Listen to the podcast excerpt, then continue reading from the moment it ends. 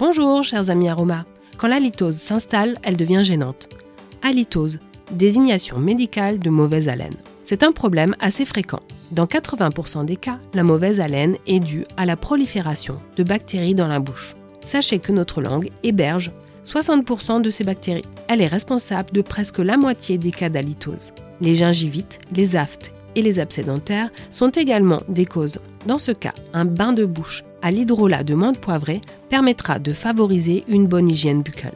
Dynamisante, mais surtout antibactérienne et antifermentaire, l'hydrolat de menthe poivrée neutralisera les bactéries responsables de la mauvaise haleine. La litose peut être également due à des pathologies digestives, mauvaise alimentation, reflux gastro-œsophagien, digestion ralentie, déséquilibre du microbiote ou encore surcharge hépatique. L'huile essentielle de cardamone sera alors à privilégier. Il s'agit là d'une incontournable en médecine ayurvédique. Tonique digestive et carminative, l'huile essentielle de cardamone a la propriété d'augmenter l'évacuation des gaz du système digestif. Son usage se fera par voie d'ingestion, une à deux gouttes avant les repas, en émulsion avec un corps gras ou sucré, sans dépasser 10 jours de prise consécutifs. L'usage de cette huile essentielle n'est pas recommandé les trois premiers mois de grossesse et chez les enfants de moins de 8 ans. Un suivi auprès de votre praticienne en aromathérapie et naturopathie est idéal pour identifier le terrain de fond.